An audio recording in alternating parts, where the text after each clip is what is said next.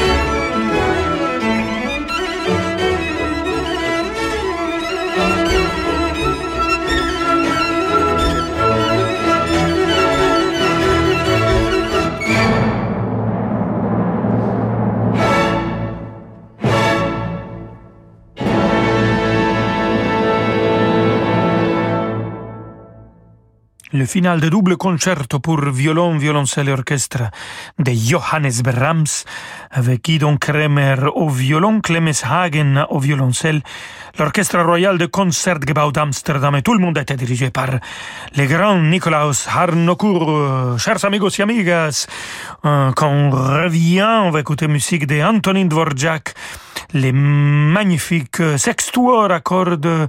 On va écouter le deuxième mouvement avec un autre membre de Quatuor Hagen. À tout de suite.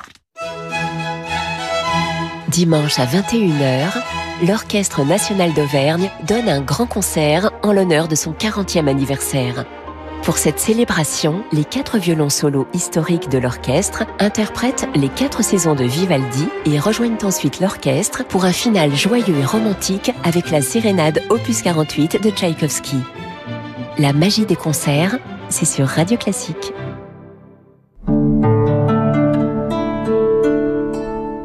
Ça fait 40 ans que nous vivons dans notre maison. Nous y avons tous nos souvenirs. Mais il est temps de songer à ce qu'elle va devenir quand nous ne serons plus là. Avec mon mari, nous avons décidé de la léguer à Habitat et Humanisme qui pourra y loger les familles en difficulté. C'est important pour nous de savoir que nos valeurs de solidarité et de partage continueront à vivre après nous. Legs, donations, assurance vie, notre notaire honoraire bénévole à Habitat Humanisme vous conseille au 04 81 09 82 12. Cet été, à bord du voilier Le Ponant, prenez le temps le temps de vous ressourcer au gré du vent en mer Adriatique. Comme à bord de votre propre yacht d'une dizaine de cabines seulement, explorez les mouillages confidentiels de la Croatie. Une expérience exclusive et raffinée. Réservez dès maintenant votre croisière Ponant au 04 91 300 888 sur ponant.com ou dans votre agence de voyage. Ponant, s'éveiller au monde. Renault. Chez Renault, l'électrique n'est pas juste une mode. Cela fait plus de 10 ans que nous développons des moteurs électriques, hybrides et hybrides rechargeables au travers de notre technologie e-tech pour vous accompagner au quotidien. Du 9 au 13 juin, profitez des portes ouvertes et passez à l'électrique en toute confiance. Découvrez Renault Twingo E-Tech 100% électrique dès 119 euros par mois. Twingo E-Tech 100% électrique authentique. LLD 37 mois, 22 500 km. Premier loyer de 1000 euros jusqu'au 30 juin si accordiaque, voire Renault.fr. Pour les trajets courts, privilégiez la marche ou le vélo. Pour sa deuxième édition, le festival L'Offrande musicale, créé par le pianiste David Frey, accueillera de fabuleux artistes autour d'une grande cause, le handicap. Retrouvez Dominique Farrugia, parrain de cette édition, Ricardo Muti pour un concert exceptionnel, Emmanuel Haïm, John Neumeyer et le Hambourg Ballet, une rencontre avec Philippe Lançon, Renaud Capuçon et l'Orchestre du Capitole de Toulouse et bien d'autres artistes. Du 29 juin au 11 juillet, à Tarbes, Lourdes et dans des lieux de patrimoine des Hautes-Pyrénées. Réservation, l'offrandemusicale.fr. Chin Chin présente Juliette. Juliette, 7 ans, est une athlète. Elle fait basket, trottinette, galipette. Mais un jour, distraite par une mouette, Juliette tombe dans les pâquerettes. Quelle boulette Ses lunettes sont en miettes. Heureusement, avec Chin Chin Daflelou, Juliette a d'autres lunettes toutes prêtes. Et ça, c'est trop chouette. En cas de pépin, Chin Chin, c'est une paire de secours pour 1 euro de plus. En exclusivité chez Afflelou. Offre valable jusqu'au 31 décembre, voire conditions en magasin. Dispositif médical, demandez conseil à votre opticien. Là, c'est la photo de mon anniversaire. J'avais 12 ans. Oh, mon premier flirt au bal du 14 juillet. La photo de mon mariage. Celle-là, c'était en mars, au dîner des anciens. Forcément, un jour, tout s'arrête. Ne laissez pas mourir vos convictions. Quand vous faites un leg à Médecins du Monde, votre engagement continue. Et là, c'est le docteur qui me soigne. Lui, c'est mon cousin Babou. Lui aussi, on le soigne. Médecins du Monde, léguez-nous vos volontés. Demandez votre brochure sur leg.médecindumonde.org. Rolando Villazone sur Radio Classique.